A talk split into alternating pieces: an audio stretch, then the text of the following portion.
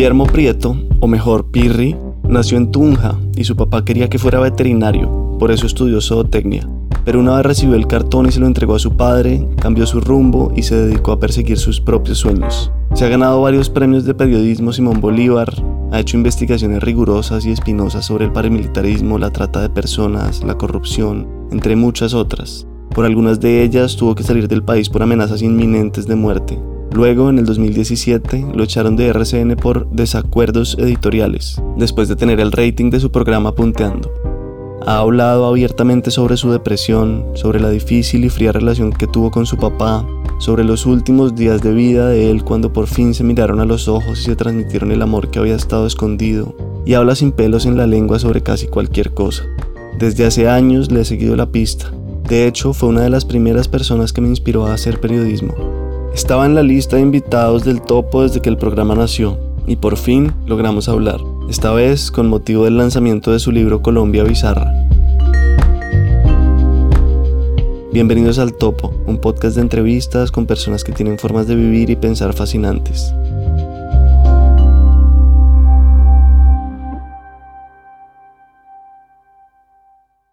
Bueno, pues Pirri, sí, yo soy Miguel Reyes. Nos conocimos alguna vez en un lanzamiento de una película de Holman Morris hace varios años. Es como en la Cinemateca Distrital, creo. Exacto, sí, hace por ahí 15 años, pero buena memoria. Y yo le he seguido la pista toda la vida desde que soy como adolescente y quería empezar un poco diciendo eso, que usted fue de las primeras personas que me inspiraron a hacer periodismo. Yo estudié derecho, pero pero me metí en el periodismo desde hace, pues desde la universidad y, y he estado haciendo cosas. Uy, hermano, discúlpeme, perdóneme, de verdad, no, no le quise haber hecho ese mal nunca.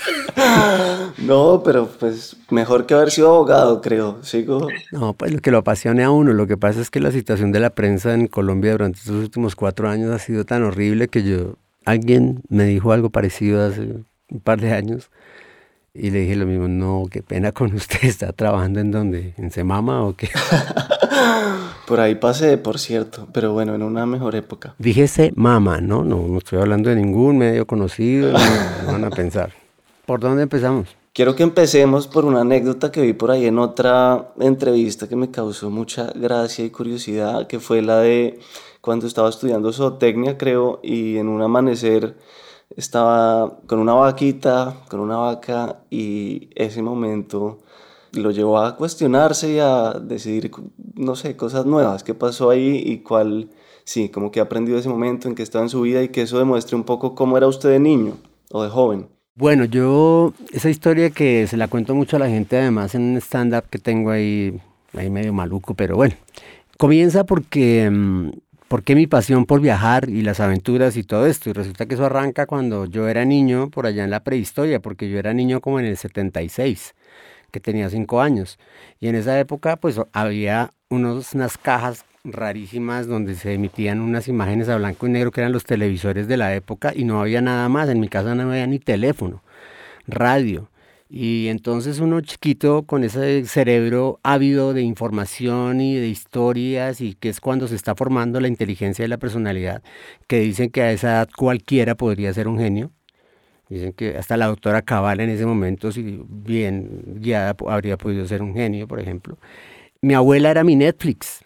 Mi abuela me dejaban al cuidado de mi abuela y mi abuela tal vez un poco por no sabía qué más hacer conmigo, pero además porque era una malte de los libros, ella me sentaba en sus piernas, me leía un capítulo de algún libro inspirador, como la historia de Julio Verne o la llegada del hombre a Everest, etc. Y me los dejaba en continuará. Entonces parecía una serie de Netflix hasta que me contaba el final.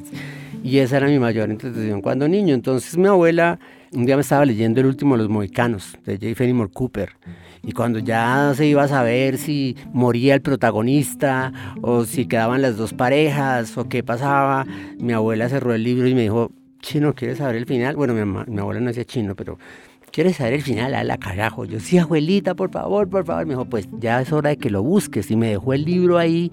Y yo quedé como cuando se acababa la primera temporada de Game of Thrones y no tenía que esperar un año para saber en qué seguía esa vaina. Y fue tan, tan mágica esa herramienta pedagógica de mi mamá, pues que aprendí a leer a las malas en un año casi que solo y estaba leyendo el último de los mohicanos, de los mohicanos un año después.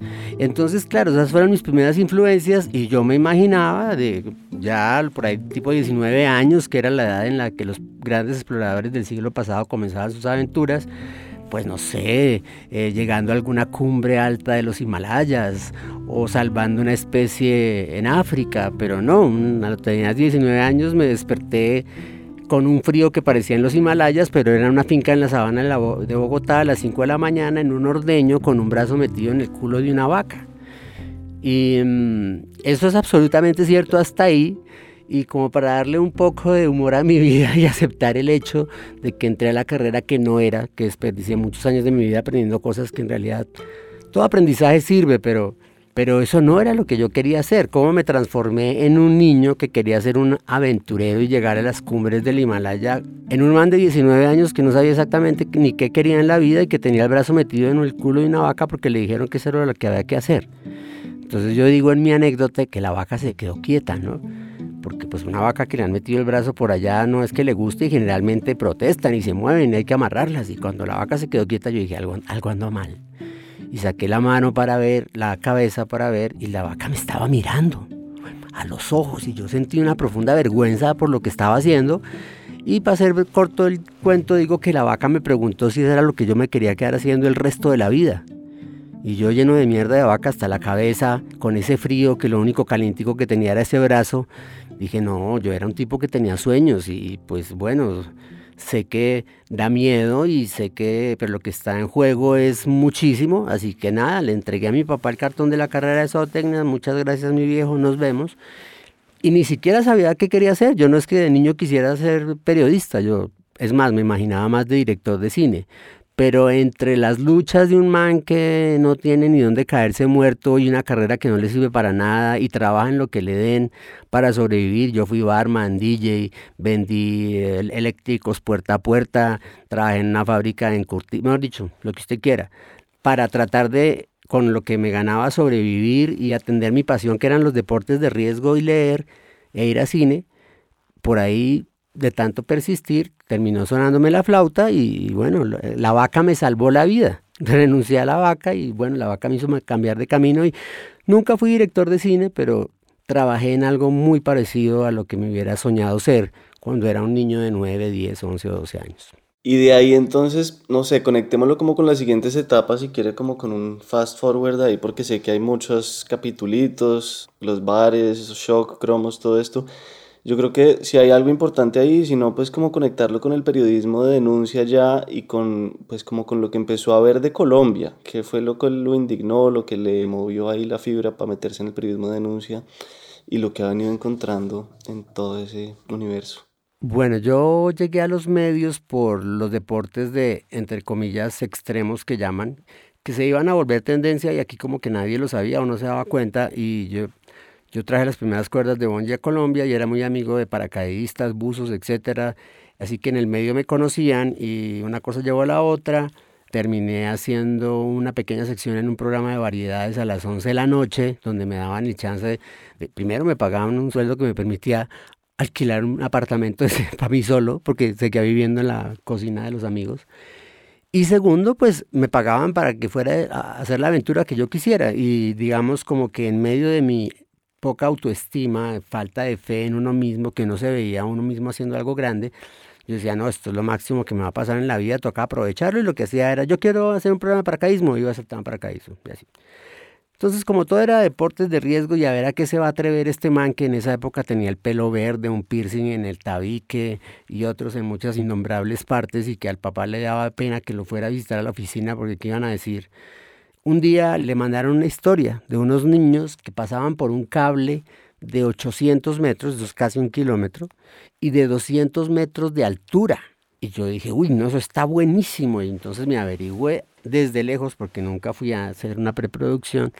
Me conseguí unas poleas marca Petzer, el mejor arnés, mejor dicho, como si fuera a ir a competir con estos niños, que para mí en ese momento eran unos muchachos muy valientes que se tiraban allá de un cable que alguien me dijo, eso sí es extremo, ¿usted qué va a hacer? Entonces me fui al supuesto duelo y lo que me encuentro es una niña de seis años, su hermano de cinco y su hermanita de cuatro.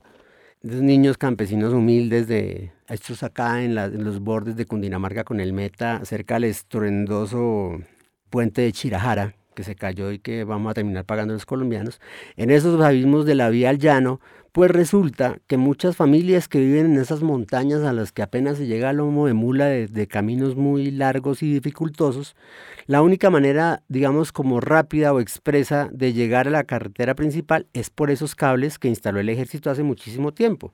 Y que pues son unos cables para los soldados, pero terminaron en un país sin infraestructura como este, convirtiéndose en por donde los señores, o sea, por ahí mandan vacas voladoras, burros, mercados, todos, papás, abuelos, viejitas, lo que usted quiera, son los más extremos del mundo, con unas poleas hechas en casa que se amarran con unas cabullas. Eso que arnés, ni, ni casco, ni guantes, no, una polea hechiza, hecha en casa, engrasada, con grasa esas de carro, amarrados con unas cabullas, con eso pasan ese abismo y a los primeros que vi pasar ese abismo fue a estos tres niños, que además la niña mayor, la de seis, tenía que meter a la niña de cuatro en un costal, amarrársela ahí como si fuera un el mercado entre las piernas. Y bueno, cuando la vi es que con una horqueta que le servía de freno me dijo, adiós, y se fue al vacío.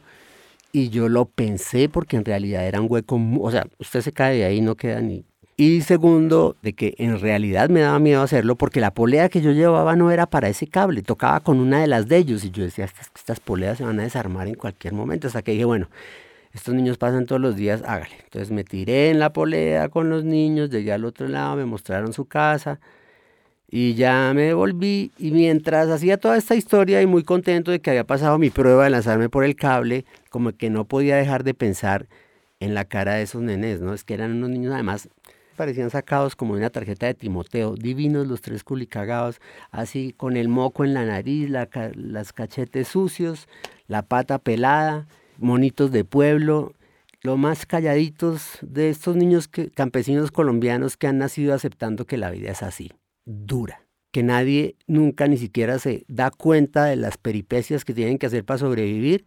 Y por eso pues para ellos era lo más normal del mundo arriesgar la vida todos los días para ir al colegio y entonces cuando volví con las imágenes y me despedí de ellos, me sentí como comprometido de muchas maneras. ¿no? Yo, uno, me sentí comprometido a contar la historia de un país donde los niños tienen que arriesgar la vida para estudiar. Eso ya dice mucho de, un país bizarro como el nuestro. Y lo segundo, que debería haber algo que se pudiera hacer. Entonces me senté y escribí la que sería mi primera crónica, y la hice en una edición decente, me senté con el editor, pensé en la música, los momentos y hice mi primera crónica, cuando ni sabía que era una crónica. La publicamos en ese programa de las once y media de la noche y, fue tan buena que me la pidieron para el noticiero, la pasaron en el noticiero, se armó el típico escándalo en Colombia, habló el ministro de Transporte, el ministro de Cultura, todo el mundo se dio golpes en el pecho, vinieron medios internacionales, fueron todos los noticieros. Hoy, 20, 22 años después, no ha pasado nada con estos niños y siguen pasando a la escuela por el cable. Lo más irónico de la historia es que se les cayó el puente de Chirajara que estaba haciendo el gran banquero con los grandes constructores y, que iba a ser una de las obras, no sé cuántos billones de pesos es que vamos a perder los colombianos ahí, pero un cable de esos nunca se ha caído. Increíble. Y creo que esa historia la hicieron los informantes hace poco, creo. O si no, hay otro cable parecido donde se mandan igual. Esa historia, digamos, la hizo mucha gente después. Inclusive vinieron de televisión japonesa, de Discovery Channel, de muchas partes. Y cada tanto la repiten, pues porque es que no ha dejado de suceder. Además, no es el único cable. A veces he pensado, fue hace 22 años, si yo volviera ahorita, ¿qué pasaría con los niños? ¿Cómo estarán, no? Ya unos adultos seguramente con unos niños que siguen yendo al colegio de la misma manera. Bien, y bueno, para ir entonces entrando al libro, y si quiere contar otras anécdotas así que haya visto, pero que nos reflejen qué es Colombia, pues sí cuéntenos un poco qué viene en el libro y, y por qué bizarro. También me quedé pensando en esa palabra. Sí, qué es bizarro y por qué Colombia bizarra. Bueno, partamos de que este libro es un experimento que nace en México. La idea original es de unos periodistas mexicanos que teniendo una realidad un poco inclusive más bizarra que la nuestra, se sentaron un día y dijeron vamos a hacer una recopilación de las historias más locas que hemos visto como periodistas. Cuando me refiero a más locas, que eh, utilizaría el adjetivo bizarro como algo extraño, extraordinario, raro, algo que puede ser bueno o malo, pero por su naturaleza extraño. La definición del diccionario de la Real Academia de la Lengua no es como tan... Uno se imagina que es la descripción de la palabra. Pero básicamente vivimos en unos países de unas realidades tan, sobre todo la, nuestra, tan macondiana, que una cosa que una frase que siempre se me repetía muchas veces en las crónicas en televisión y que casualmente en el libro se me sale un par de veces es lo que decía Gabriel García Márquez, que no es tampoco algo original de él. Y es que en Colombia la realidad supera la ficción. Y es que hay historias que si usted dice esta historia me la hubiera escrito un guionista, le digo no, eso está demasiado rebuscado. Si no es porque están los testimonios de que son reales. Y, la, y para mí, que Planeta me invitó y me, me, mostró el libro de los mexicanos, me dijo, ¿usted le gustaría hacer algo así de Colombia? Y lo primero que se me dibujó en la cara fue una risa, una sonrisa con, con dejos de risa, porque se me vinieron inmediatamente 25 o 30 historias a la cabeza pensando no solo en historias que yo hice como periodista, sino historias que yo recuerdo de cuando era niño. Y aquí hay algo muy bizarro de esta historia, porque este libro ya está en librerías hace más de dos semanas. Y este sábado en la noche estaba viendo noticias y de pronto empiezo a ver la noticia de la caída de la corraleja en el Espinal Tolima. Y yo, what the f no sabía por dónde empezar mi incredulidad y mi confirmación de lo bizarro que es este país. Sí, uno, porque el primer capítulo de mi libro es sobre la tragedia en las corralejas.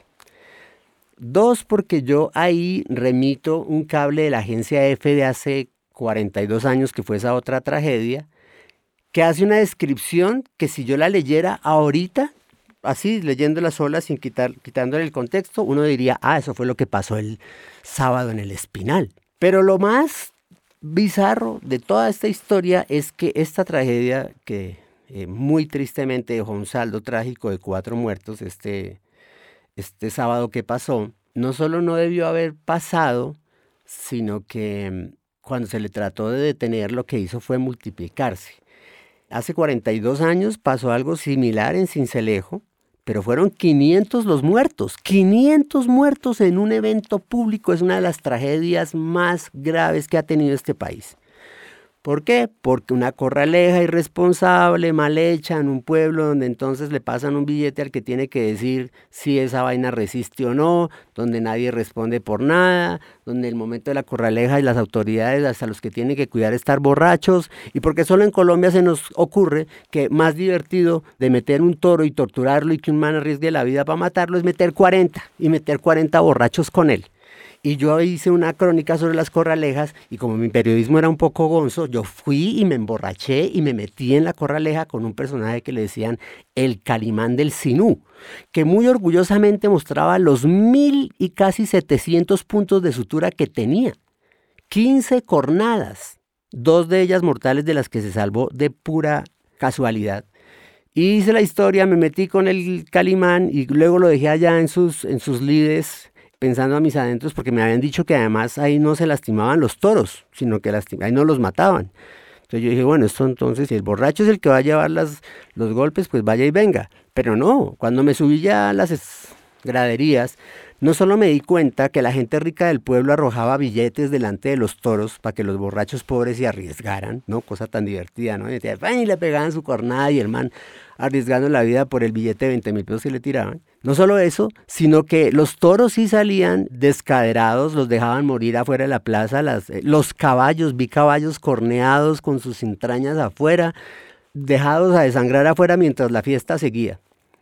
Y recuerdo haber pensado, dije, hay tradiciones que podrán ser muy nuestras y muy culturales, pero es que por ser tradiciones no tenemos que seguirlas cumpliendo, porque pues era tradicional que fuera bien visto por Dios que los conservadores mataran a los liberales y no lo seguimos haciendo. Entonces como que, pues después de esa tragedia se detuvieron las corralejas en Colombia y lo que pasó después, hasta lo que pasó este sábado, que es tan bizarro como el principio como el final, pues no, no, no, me voy a stalkear mi propio libro, pero me parece muy diciente de Colombia que preciso el capítulo con el que yo hablo mi recopilación termine siendo el que termina repitiéndose el sábado pasado. ¿Cuántas anécdotas hay? ¿Cuántas historias vienen en el libro? Son 77 historias, algunas por ejemplo que son temas que yo mismo cubrí y lo bizarro que fue no solo cubrirlos, sino el desarrollo de los temas, porque en este país no pasa nada. Y este libro en muchos de sus capítulos es la confirmación de eso.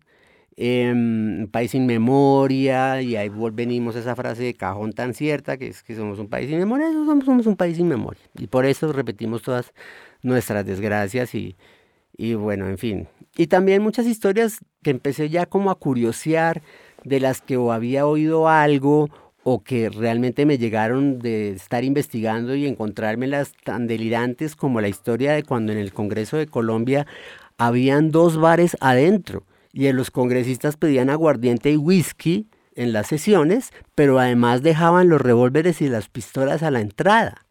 Pero pues como algunos ya venían prendidos, pues entraban con el revólver y la pistola y el suceso, o sea, hay una, historia de la... ¿En qué año era eso? Eso fue como hacia los años 40, entre los 40 y 40 y 50, tal vez fue poco después del asesinato de Jorge Luis Gaitán, o sea que es como finales de los 40.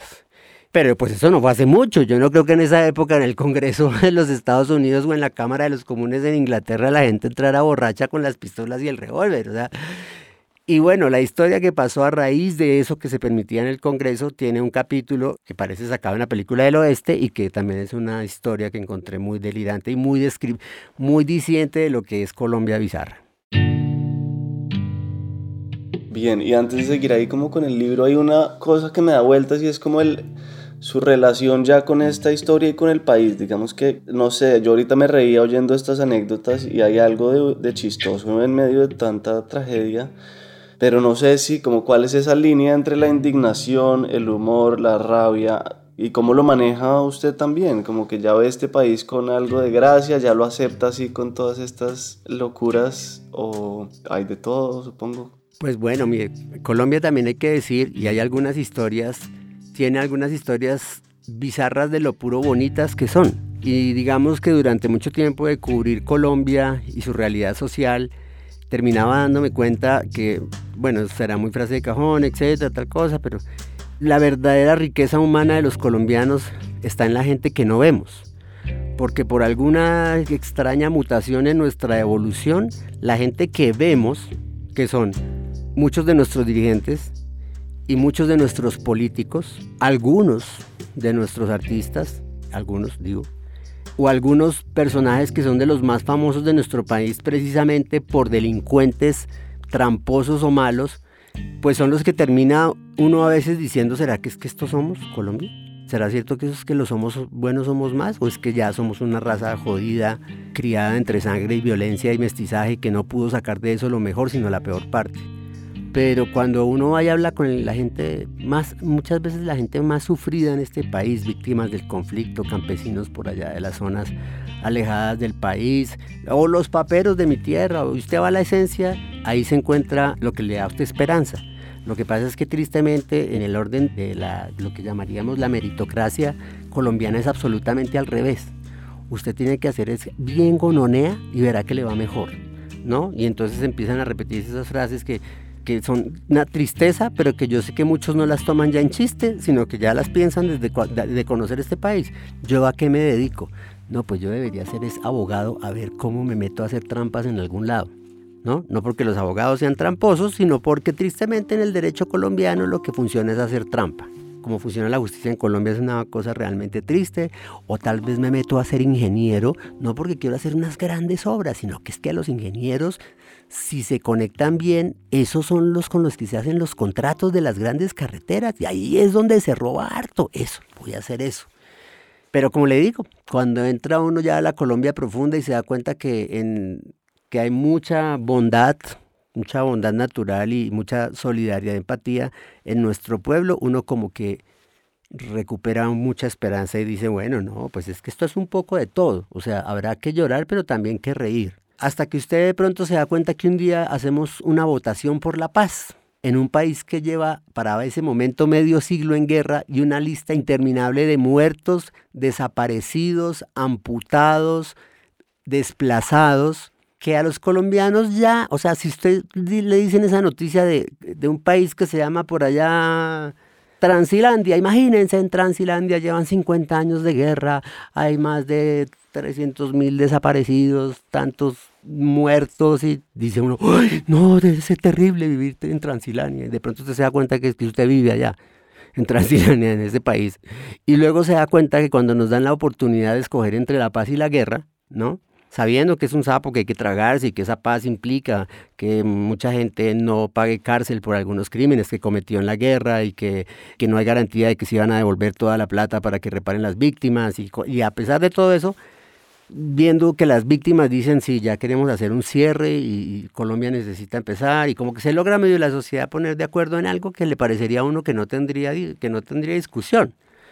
Queremos la paz, queremos la guerra. Y se encuentra usted que esas personas tan bonitas, tan buenas, del señor que cultiva la papa, el campesino de las áreas perdidas, terminan votando por la guerra, ¿no? Pero lo más delirante no es que hayan votado por la guerra, sino que cuando usted se va a ver por qué votaron, en realidad fue porque votaron, en realidad votaron porque les dijeron que si votaban por la paz les iban a volver maricas a los hijos, que si votaban por la paz iban a enseñar homosexualidad en los colegios que si votaba, mejor dicho, y entonces caigo yo siempre en esta angustia, entonces, ¿qué somos? ¿Somos buenos? ¿Somos malos? ¿Es culpa nuestra? ¿Es culpa de los otros?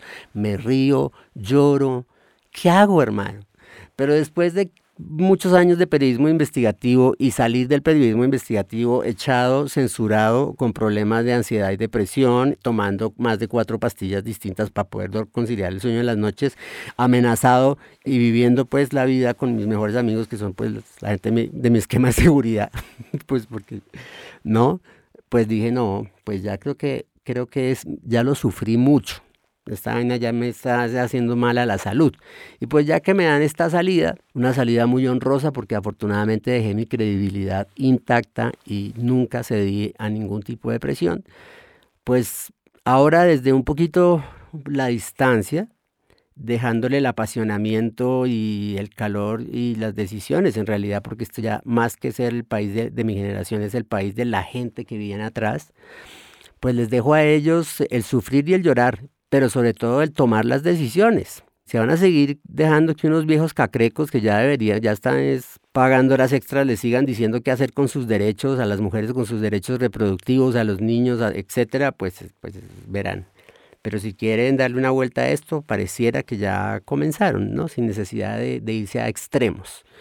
Y yo por el momento prefiero ya reír más bien porque durante mucho tiempo cuando estas historias las hacía como un reportero y cronista, al principio uno no sentía el desgaste, pero después ya de haber salido de allá me di cuenta de la carga psicológica que es tener en la cabeza tantos muertos, tantos heridos, tanto sufrimiento, tanto dolor, porque una cosa es verlo tres minutos en un noticiero o leerlo en una crónica, otra cosa es usted ir desde la mañana, no solo, la gente solo veía la entrevista o el pedazo de la historia, la gente no veía la hora y media o dos que pasaba uno con la familia de las personas que acababan de encontrar en una fosa común, tratando de ser, de no ser como una persona atrevida ahí, como tratando de no, de no hacerles eh, aún más vergonzoso y duro su dolor, porque era una cosa terrible lo que, a lo que los sometían, pero al mismo tiempo tratando como de hacerles algún tipo de conversación como para romper ese hielo casi irrompible de una situación como esas.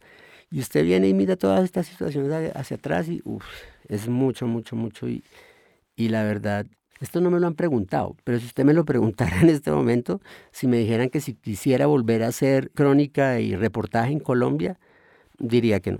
Esperaría, necesito otro, otra década por lo menos para recuperarme del todo. Y eso le iba a preguntar un poco, volviendo al... Ahí se me acumularon varias preguntas, pero bueno, quisiera un poco que tocáramos el tema del sabático y una metáfora ahí que dijo también en una entrevista que me quedó sonando y que yo siento que estoy un poco experimentando ahora, que es como esa renovación, esa sacudón al alma y a como volver a encarrilarse y a, no sé, a dejar que se caiga lo viejo. ¿Cómo fue? Ese sabático ya lo ha mencionado, pero revivamos algo de eso y si hay alguna historia ahí conectada con las que vienen en el libro, pues genial. Y ya después retomo con otra pregunta. Bueno, yo a finales del 2014, comienzos del 2015, ya esta situación psicológica y, mejor dicho, yo empecé amando mi trabajo y lo repetía todo el tiempo, que no trabajaba porque me pagaban por hacer lo que me gusta o me gustaba. Y fue así muchos años, pero yo creo que como con algún tipo de relaciones ese puro amor de pronto se empezó a convertir, fue en costumbre y en obligación. Y en menos de nada, de un momento a otro, caí en cuenta que ya no estaba siendo feliz con mi trabajo. Que cada vez que asumía una historia no era con la emoción de sacarla adelante y qué era esta, este desafío que tengo al frente, sino con el miedo de a qué me iba a enfrentar, de cuántos abogados me iban a escribir cartas eh, intimidatorias, porque acá los, ¿cómo es que se llaman? Las, la gente de bien, que es la que más roba, está llena de abogados que tienen una cantidad de estrategias para tratar de amilanar al periodista, de si me iban a matar o no en este país, es que este tema hay que hacerlo porque, juepucha, está re duro, pero es que nadie está hablando de eso y lo justo es que alguien diga este lado de la historia. Todo eso es muy necesario y era mi obligación, pero llegó un punto en que lo que te digo, ya no, primero no estaba siendo feliz, pero pues esa no era, no, no esa fue la, no fue como que un día me senté y dije, la, la, la, la, la, la, ay no soy feliz, chao, me voy. No, fue todo un proceso no era solo que no me sintiera feliz, es que ya tenía que ir al psiquiatra, es que ya, no sé. Entonces dije, no, yo entré acá para hacer unas historias que quería hacer. Luego salió el tema de Garavito y me prometí a mí mismo que si funcionaba me iba a comprometer con el país de hacer periodismo de investigación. Lo hice, llevo nueve años en esto. He denunciado cosas que nadie nunca denunció. Tal vez con mi equipo logramos salvar muchas vidas gracias a esas denuncias. La gente que denunciamos alguna fue a la cárcel y ya está libre, o la otra no paga un peso, o sea, eso es lo que pasa, eso es lo que queda el sacrificio. Y a mí se me olvidó que yo tenía otros sueños en la vida, que yo quería era conocer el mundo y bueno, entonces eh, decidí, tenía dos opciones, irme a estudiar cine a Nueva York o irme a buscar los paraísos perdidos del Pacífico Sur. Entonces yo dije, no, yo en Nueva York con esta fragilidad psicológica no sé en qué podría terminar. Y más bien agarré el mapa del mundo. Me acuerdo que fue un cierre, así cierre total. Terminé con la novia que tenía, renuncié eh, al, programa, agarré un poco de mis ahorros, un mapa del mundo y me diseñé más o menos cuál sería la primera etapa de mi viaje. Y me largué por allá donde nadie va. Arranqué en Isla de Pascua, pasé por la Polinesia Francesa, Bora Bora, Rangiroa, eh, Tahiti, de ahí pasé a Tonga, Samoa, luego a la Melanesia, todas esas islitas por donde fue toda la Segunda Guerra Mundial en el Pacífico, Vanuatu, luego Papúa Nueva Guinea, Isla Salomón, Nueva Caledonia, bueno. ¿De puro mochilero o buceando con alguna actividad ahí atravesada? No, pues es difícil mochilear en lugares tan lejanos porque no es como llegar a Tailandia y que hay miles de mochileros. No, allí hay muy pocos turistas y la mayoría son multimillonarios que van a unos hoteles que solo hay en la Polinesia francesa. Entonces, sí, obviamente buscándome el, lugar más barato donde quedarme. Fue una travesía que se la propuse a una amiga que es fotógrafa, entonces nos fuimos los dos, ella haciendo fotografía yo video. Y teníamos como un programa del que sería el viaje, pero fue cambiando en la medida que nos íbamos encontrando cosas. Y mm, bueno, me coincidió para el Festival de, de Goroca en Papúa Nueva Guinea, que es una cosa a la que solo pueden ir 200 personas extranjeras al año, donde uno conoce gente que hace 30 años era caníbal y gente que hace 25 años no había tenido un contacto con el hombre blanco. Estuve en Vanuatu, que es un país que nadie que sabe que existe, ya he ido tres veces y me he metido a dos volcanes en ese... Y terminé saliendo por Singapur y finalmente a Maldivas, al Océano Índico y buceé mucho, amo el océano y, era un viaje en el que lograba encontrarme ese océano que no, no, me imaginaba que todavía existía. Porque algunos de los buceos más emocionantes y encuentros con cetáceos, con ballenas a pulmón, y los tuve en ese año sabático. Ese año me salvó la vida, la verdad. Me reconcilió con los sueños lo que pasa es que también acabó con mi cuenta de ahorros, entonces tocó volver a Colombia rápido ahora que nos íbamos a dedicar y ahí fue el capítulo de que yo volvía al programa de RCN en el que había trabajado. Y bueno, terminamos teniendo desacuerdos, desacuerdos editoriales. Y me echaron. Y entonces, bueno, digamos como que yo siempre le pregono a la gente y le digo que hay que tener mucho cuidado con la monotonía porque es que la vida se va demasiado rápido y muchos se nos va la vida pensando en si deberíamos o no deberíamos intentar hacer aquello. Y mientras tanto, entonces a usted le, le hacen un pequeño arreglito de sueldo en donde está trabajando que no le gusta, le dan otra oficinita mejor y, y le dicen que de pronto puede durar ahí 10 años. Y entonces usted ya no está pensando en los sueños que tenía, sino en, uy, 10 años y con esta situación, uy, mejor yo me quedo aquí agarradito, aquí ya lo, tengo esta pequeña estabilidad.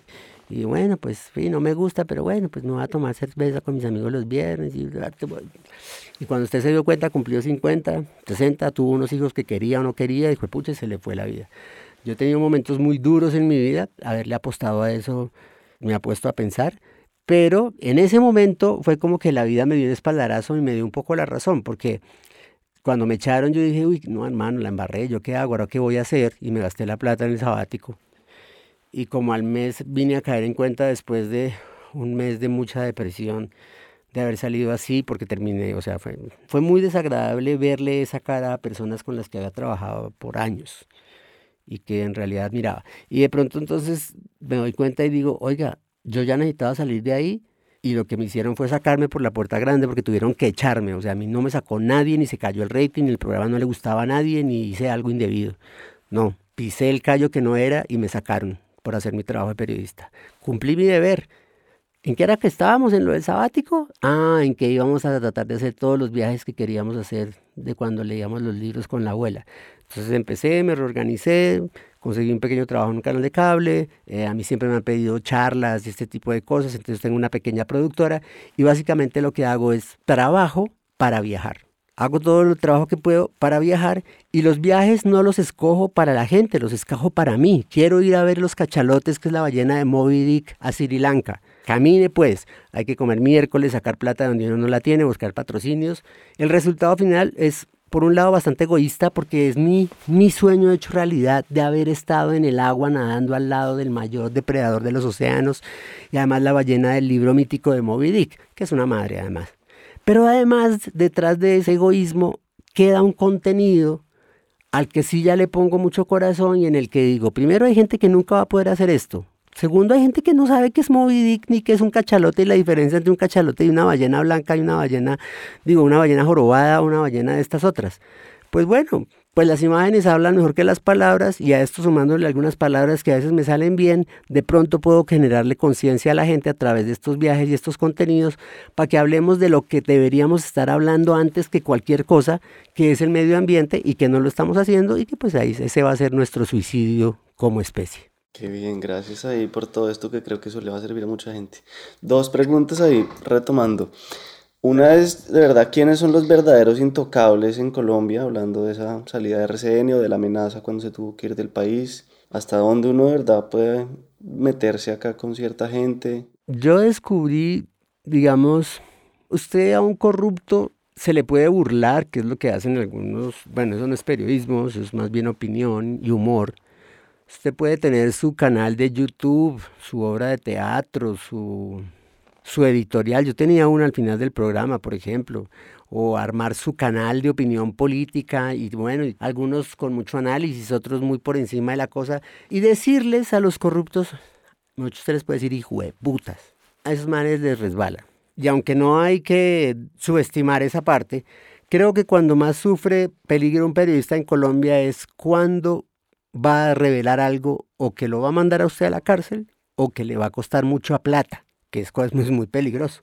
Porque como en todos los, pues la corrupción es uno de los mayores males de este país. Entonces usted va a meter a alguien, eh, ahí es cuando empieza a peligrar. ¿Y qué pasa con el periodista? Pues bueno, primero tratar de encochinarlo con procesos jurídicos chimbos inventados, con abogados arreglados, con jueces arreglados, que les ha pasado a algunos en las provincias, pues cortarle el chorro económico, porque tristemente son, por ejemplo, los periodistas locales, comunitarios que viven de la pauta del, propio municipio y del gamonal del pueblo, pues obvio. Y si por ese lado no se callan, pues les mandan el de la moto. Entonces, eso es, una situación, digamos, complicada para los periodistas en Colombia. Sin embargo, a pesar de toda esa, de tanta fuerza oscura, Mire que si no es por la prensa no se conoce lo de ahorita, lo de centros poblados y eso que estamos en un punto de mucha, mucho control de parte del gobierno de la información. Pero si no es por una periodista valiente de la W, no sabemos ese escándalo y no sabíamos no solo eso, sino que Emilio Tapia, que está en mi libro, que había sido condenado por el carrusel de la contratación por desfalcar a Bogotá y había, estaba en libertad condicional, había vuelto a contratar con el Estado. Eso solo aquí. Y bueno, es por una periodista que se descubre eso, por un periodista se descubrió todo el escándalo de agroingreso seguro que terminó costándole la presidencia a Uribito, que era la ficha de, de, Uribe y que le cambió totalmente la historia al país porque entonces le, tocó poner a Santos. Si no es por la prensa no sabemos de reficar, si no es por la prensa no sabemos, digamos, El, desde el Guavio sabe uno porque la cuestión pasa entre los ojos de todos, pero si no es por los periodistas, no vamos a terminar enterándonos de cuáles las verdaderas causas, al igual que escándalos como el de Odebrecht. O sea que la prensa sigue haciendo su trabajo en el país, que es el trabajo de controlar a los poderosos y tratar de darle voz a los que no tienen voz. ¿Quiénes son los intocables en este país? Pues uno, uno ni sabe, yo creo que uno ni los conoce. No, pues usted sabe que aquí hay banqueros y grandes industriales, pues con los que usted no se puede meter. No es que no se pueda meter, pues es que, pues, ¿qué? Además, partamos de que muchas personas de las que tenemos sospechas en nuestro país, de que estén sucios o de que estén eh, metidos en la corrupción, pues no podrán ser tildados de corruptos hasta que un juez no dictamine y dé la sentencia condenatoria de que sí, efectivamente el señor fue un corrupto. Entonces, pues yo no me acuerdo ni cuál era la pregunta inicial, pero... Esos intocables, ¿quiénes son? Sí. No sabría decirte quiénes son. Yo di Además, pues mi caso es igual, es pura hipótesis también. Yo diría que habría dado con uno de estos personajes y que pues por eso se termina, terminan cerrando mi programa. Pero curiosamente, pues el personaje está ahorita, muy curiosamente, aquí en Colombia es muy bizarra, como parte de la alianza petrista. O sea que aquí todo, todo, todo es muy dinámico en Colombia. Bueno, y en otros temas más amables, volvamos un poco como al, sí, al medio ambiente. Yo también, pues creo que ese es el tema más importante, el fundamental, el verdaderamente vital. Entonces, no, cuéntenos un poco de los volcanes, que sé que son, hay unos sitios muy impresionantes que pocos han ido. Y pues no sé, un llamado a la conciencia otra vez, que ya yo ya ni sé cómo más pues hablar de esto, a veces lo mismo, me siento completamente impotente, veo el abismo enfrente, a veces vuelvo a recuperar la esperanza, entonces, bueno, no, volvamos como a la relación con la naturaleza y a qué temas le está poniendo el reflector ahora. Bueno, pues yo tengo mi ojo en la naturaleza, pero pues ya no tengo el músculo ni laboral, ni, ni profesional, ni financiero que tenía cuando tenía un programa de investigación que fue el más premiado y el más visto mientras duró en cuanto a programas periodísticos, donde al final éramos 22 personas, entonces era fantástico. Yo ahora veo muchas cosas y digo, uff, eso sería como para investigarlo, pero ¿y con qué lo investigo? Pues no, no, lo puedo pagar de mi, de, mi bolsillo y dónde lo voy a publicar, ¿no? Entonces, y, es muy doloroso a veces para mí ver muchos grandes periodistas de este país sobreviviendo de alguna manera. Eh, algunos lo logran, digamos, económicamente bien, pero es que el colombiano que necesita leerlos no los está viendo porque pues porque ya los dos grandes periódicos, pues uno es de uno de los banqueros los canales de televisión están perfectamente ya desde hace muchos años distribuidos en dos partes del poder económico en Colombia, igual que la radio. Entonces, pues los medios independientes son lo que quedan y, pues los medios independientes no tienen cómo llegarle a la cantidad de gente que debería llegarles. Entonces, por ejemplo, que hay que hacer una vaqui para poder uno tener un programa o que busque... Ah, mucho trabajo. Entonces, como no puedo hacer investigaciones muy profundas eh, para, por ejemplo, yo cada vez que puedo hablo de la deforestación en el Amazonas. Y solo por mi olfato periodístico y viendo las cosas desde aquí, con lo poco que veo aquí, le podría decir un par de personajes de la vida nacional que fijo están metidos ahí en, en el negocio de la deforestación, la apropiación de esas tierras, convertir eso en tierras ganaderas o de palma, y el gobierno solo habla de la coca, ¿no? Como si un, narcotraficante fuera a, a, podar 40 hectáreas de bosque para que lo vean desde los helicópteros y le caiga el glifosato. esos manes tumban media hectárea para sembrar entre la selva. Los grandes deforestadores aquí, mi teoría y el tiempo nos mostrará a ver quiénes son mafias conformadas por algunos grandes latifundistas, ganaderos, gente de la siembra extensiva, que están replicando lo que sucedió, por ejemplo, en, Indonesia, con una de las, lo que está sucediendo en Borneo, pero en fin, eso ni lo hablo que la gente ni me entiende. O sea, la gente no sabe que cuando se está comiendo su Nutella, se está comiendo, mejor dicho, investiguen, investiguen sobre las mafias del aceite de palma en el mundo, el que esté oyendo esto, porque yo no tengo aquí, me, me gasto todo el podcast hablando de eso. Entonces lo que estoy tratando es, bueno, pues si puedo ir a las Islas Galápagos, que he ido tres veces en los últimos dos años, que nunca me imaginé en, la vida que pudiera hacer eso, a los lugares más extremos de las Islas Galápagos con documentalistas, biólogos, etcétera. Me colé en un viaje, me invitaron, qué maravilla, vi tiburones ballenas, cardúmenes de tiburones, martillo, etcétera. pues eso me permite mostrarle a la gente lo que está en juego, ¿no? O sea, como que se enamoren de esas especies y luego decirles, bueno, pues estas las están matando en la pesca industrial, se las están echando al concentrado de su perro o tal cosa, y como que la gente encuentre en eso alguna herramienta para ver si por lo menos selecciona lo que consume o cambia sus hábitos de consumo. A veces me pega el tema con cosas como que estaba en Galápagos y ahorita apenas está acabándose lo del proyecto de, de la Reserva Hermandad, que une Galápagos con Malpelo en Colombia, con Coiba en Panamá y con la isla de Cocos en Costa Rica. Eh, ayer estaba Duque echándose su pantallazo ahí diciendo que eso era, había sido más o menos idea suya. Entonces, digamos, hasta donde puedo, hasta donde me da la poca profundidad que alcance, pero aprovechando mucho las imágenes que tengo, que me parece que en este momento mi manera de hablarle sobre todo a la gente más joven es a través de las imágenes, seduciéndoles un poco con la aventura porque yo sé que entre más gente haga buceo, o entre más gente viaje, o entre más gente así sea irse a echarse una caminata a los páramos, pues más gente va a saber qué es lo que está defendiendo. ¿Cómo va a defender uno lo que no conoce? Y los colombianos, la gran mayoría, estamos metidos en estos centros urbanos tragando smog, no hemos ido ni a chingaza, pues nos resbala el medio ambiente porque no lo sentimos. O sea, llevamos no sé cuántos meses de invierno, van a seguir los meses de invierno como hasta septiembre. Todos decimos, ay, güey, pucha, nunca había llovido tanto. Uh".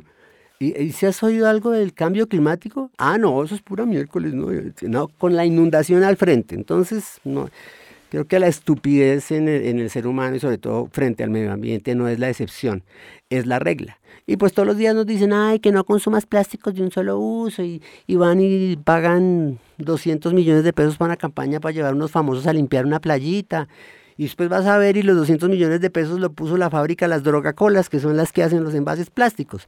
Y nadie les dice a las Drogacolas en Colombia ni en el mundo, oiga, bájele, volvamos al vidrio, ¿por qué no usamos la lata? No, no, no, todas nos tercerizan la culpa, entonces es culpa a nosotros porque nosotros seguimos usando los plásticos de un solo uso. Bueno, a ver, mi señora, deme una chuspa que no sea de plástico de un solo uso. Y, da, y désela a una señora del estrato 1 y 2 en la costa atlántica. A ver, no le dé la bolsa de mercado, a ver, a ver. Entonces son muchas mentiras, mucha payasada y las cosas de fondo en realidad no las estamos hablando, pero lo último que podemos perder es la esperanza. Bien, gracias ahí. Unas preguntas cortas para ir cerrando. ¿Qué le falta hacer? Eh, no sé, eh, podría tener tres o cuatro vidas y seguirían faltándome lugares por conocer. Hace mucho tiempo tengo un sueño de algún día hacer algo para cine pero todo ha cambiado tanto y con la pandemia y con los medios digitales que yo no sé si ese sueño, irá a mutar. Y hay algo que no sé si, llegaré a hacer, es algo que me falta, pero no sé si llegaré a hacerlo. Yo creo que ya me fui así, es hacer una familia. Digamos, si fuera papá no quería ser un papá ausente y me queda muy difícil ser una persona que hace lo que hace, y que lo ama con tanta pasión y al mismo tiempo estar presente para un hijo que necesita que su padre esté presente, que esté presente. Además ya estoy en el quinto piso, bueno, no sé. Yo por el momentico parece que ya me fui así. Gracias por decir eso y es algo que me pregunto mucho yo también. ¿Cuándo has sentido verdadero miedo? ¿Cuál fue la última vez que sintió miedo?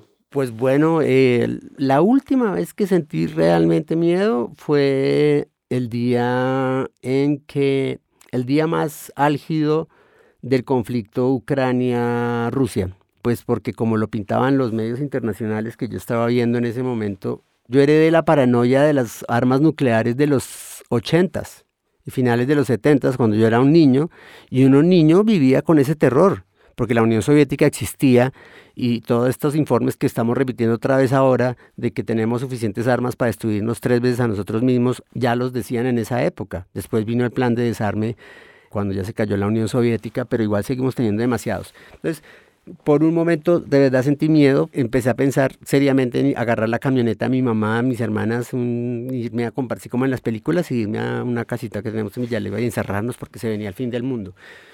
Después eh, la cosa empezó a estirarse y yo creo que económicamente mucha gente no le conviene que eso se vuelva una guerra en realidad nuclear y me fresqué un poco. En diciembre estábamos buceando en Galápagos y una corriente mm, que no nos esperábamos, que es un buceo bastante, digamos, técnico, se me iba llevando para el fondo a la chica y a ella le dio, mm, ¿cómo se llama eso? Narcosis, que es como que tu propio nitrógeno te, te empieza a, a, enajenar y, por unos segundos pensé que se me la llevaba la corriente para el fondo y que le iba a perder para siempre y esa vez sentí miedo también de perder, de, perder una persona que no quiere. Y fue de verdad una situación de 10 o 15 segundos la diferencia entre la vida y la muerte. Y de, de eso no soy muy de miedos. A veces me da miedo la tristeza que a veces me da. Es como que mi vida es un, como un, un carrusel emocional bueno, cuando tuve el, edema pulmonar en, en, el Aconcagua, en realidad pensé que me moría esa noche y durante un par de veces pasé por todas las fases del, que se va a morir. La negación, la desesperación, la conversión a las religiones en las que uno no, creía y finalmente la aceptación. Ya esto fue, me fui. Y finalmente sobreviví y aquí estoy, hablando de un librito de 77 historias de, de Colombia que se llama Colombia Bizarra. Bravo, bendición. Sí, iba a preguntarle cuándo había sentido la muerte cerca, pero ahí creo que ya quedó. ¿Y en qué cree? Yo ya oí una respuesta, pero si quiere elabóremela más. Ya oí una respuesta a esa pregunta antes, pues. Digamos, yo creo que hay una fuerza superior que tiene que ser eh, la generadora de todo esto.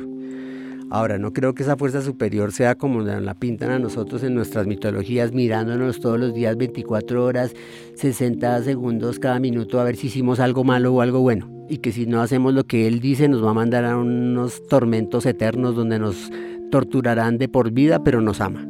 Eh, no, yo creo que hay una, hay una fuerza superior y creo que la mayor, el mayor reflejo de esa fuerza en nuestro universo en el que vivimos es la vida y nos tocó un planeta lleno de vida, así que yo creo que si no quiere encontrar un Dios, por decirlo de alguna manera, solo tiene que salir a un bosque. Me parece que el mandamiento principal de ese Dios, que no tiene una religión, es simplemente el equilibrio. En la naturaleza no existe el bien, el mal, la justicia, la injusticia, existe el equilibrio. Y hay algo magnífico que hay en la naturaleza, que abunda en la naturaleza, perdón, algo que no hay en la naturaleza, algo que nunca verás en la naturaleza, pero que sí, afortunadamente al hombre le sobra. Y por eso es tan lindo ir a la naturaleza, porque allá nunca te encuentras la estupidez, a menos que te encuentres con otro ser humano. Yo tengo mi espiritualidad en, en la naturaleza, en ella me siento absolutamente humilde e insignificante, pero en ella me siento al mismo tiempo parte de algo absolutamente incalculable de grande. Qué lindo, gracias. Creo que el tema de los volcanes ahí no lo saltamos, pero si quieres solo una breve descripción de lo que es eso. Pues es un cuento re largo, pero un par de datos al respecto. Terminé allá por accidente porque en mi sabático conocí a una gente que alquilaba unos helicópteros y que tenía un videíto de un tipo que se había metido 500 metros adentro de un volcán con unos trajes especiales y vi una foto del tipo parado al, lago, al lado de un lago de lava y me parecía lo más cercano a una foto de alguien en Marte o en la Luna. Entonces, lo primero fue que como, wow, o sea, uy, si yo pudiera hacer eso. Entonces le pregunté a los tipos quién era. Me dijeron quién era, era un documentalista neozelandés. Y eso se podía hacer, solo que costaba un billete larguísimo, ¿no? Había que contratar helicópteros, hacer un campamento base, 50 mil cosas. Y se me metió desde entonces en la cabeza que yo quería hacer eso. No sé si para contarle a la gente cómo son las capas de la Tierra, cuáles son las posibilidades de que nos extinga un volcán. Sí, todo eso se lo iba a contar a la gente, pero quería estar ahí porque sabía que se podía y que tenía que ser muy, estar no parado a unos centímetros del lago de lava más grande del mundo, 500 metros adentro de un volcán. Y se me volvió una obsesión y terminó convirtiéndose el hecho de que me echaran del programa en la excusa perfecta para volver a ese sueño al que había renunciado, porque yo dije, nunca voy a reunir como, solo el alquiler de los helicópteros para llevar los equipos costaba 60 mil dólares. Eso lo saca un documentalista inglés de, donaciones del barrio. Yo, ¿de dónde carajos me iba a levantar eso? Entonces ya había renunciado a la idea, pero como me echaron del programa, empecé a joder, le escribía y le escribía a este pobre señor Geoff Mackey, el documentalista que hizo el primer descenso, que yo creo que hasta un día ya le dio pesar o ya lo tenía era mamado y me responde un día y me dijo, pues mire, van a venir tres amigos míos, si usted se suma a ese grupo, podemos dividir los, cuatro los gastos en cuatro. Entonces los 60 mil dólares ya eran 15, bueno, eso era una parte, pero todo se empezó a volver un poco más posible y dije, me obligó a hacer otra vez, después cuando me echaron del trabajo, me, volví me volvió a hacer el que veía las posibilidades de todo. Y terminé haciendo la aventura más fantástica de toda mi vida a los 46 años cuando creí que ya, mejor dicho, ya había pasado la época, o sea, lo mejor de eso es que las cosas han venido mejorando inclusive.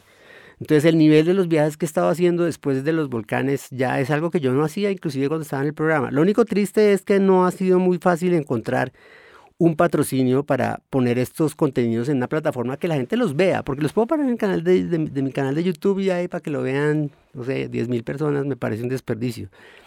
Pero bueno, fue la reconfirmación para mí de que si sueñas y luchas por ese sueño no es la garantía de que lo vas a alcanzar. Pero si no lo intentas por lo menos, pues ahí sí es la garantía de que eso ni va a pasar.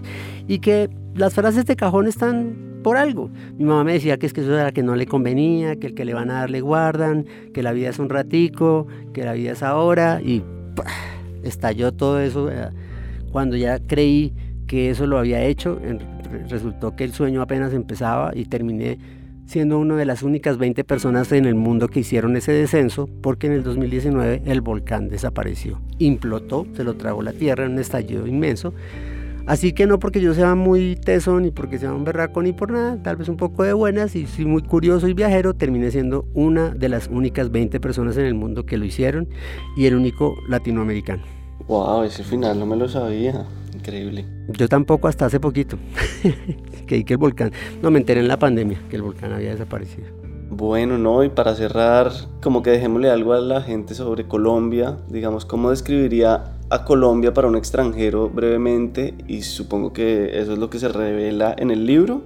Pues se revelan muchas cosas en realidad, pues las historias están para que cada quien interprete la realidad colombiana a partir, por ejemplo, de que sucedan ese tipo de historias. Pero no es como que el libro encierre una revelación, o sea, es más bien una confirmación de lo que repetimos todos los días, pero que a veces es bueno ponerlo ahí en conciso y, ¿Qué decirle a un extranjero? No sabría qué decirle. De entrada le diría, uy, qué pena su persona. Le voy pidiendo disculpas anticipadas y le echan el carro en los semáforos y, bueno, cosas como es. Hay muchos extranjeros que se van acá diciendo que esto es una maravilla. Yo creo que es porque los emborrachan desde que los reciben y los mandan borrachos de vuelta. No sé, le diría a, a alguien que llegara a Colombia por primera vez que se va a encontrar con los problemas de cualquier país del tercer mundo en Latinoamérica, que no se asuste, que este no es el peor país del mundo ni mucho menos, que va a encontrar mucho caos, pero que a los pocos días se va a dar cuenta que la normalidad es ese caos y que esa es nuestra manera de vivir y que si lo coge bien le va a resultar más bien es divertido y lo va a disfrutar como una gran anécdota en su vida y que si se queda un poquito más se va a dar cuenta que Colombia es un país que lo va a hacer reír mucho, que lo va a sorprender mucho pero que pues que es un país de humanos y también muchas veces le hará salir lágrimas de emoción, de dolor, de tristeza, de frustración, porque aquí todo es posible. Bueno, creo que con eso podemos cerrar. Un millón de gracias, Pirri, que bacano en verdad, ojalá nos podamos conocer en persona. Vale, Miguel, pues no, pues muchas gracias por la conversación ahí. No sé, estoy acá con el estómago ocho miércoles, pero pero conversar ahí me hizo reír un ratico. Entonces, hermano, muchas gracias y estaré pendiente por ahí.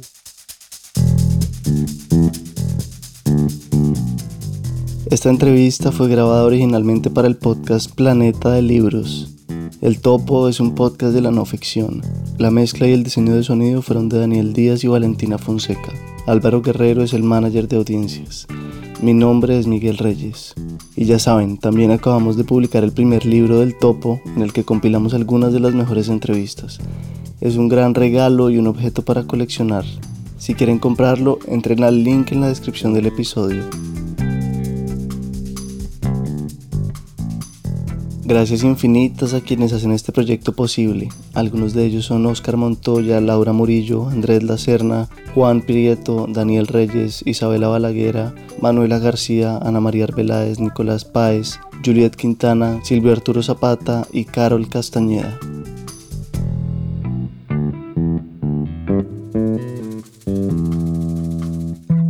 Muchas gracias por estar acá.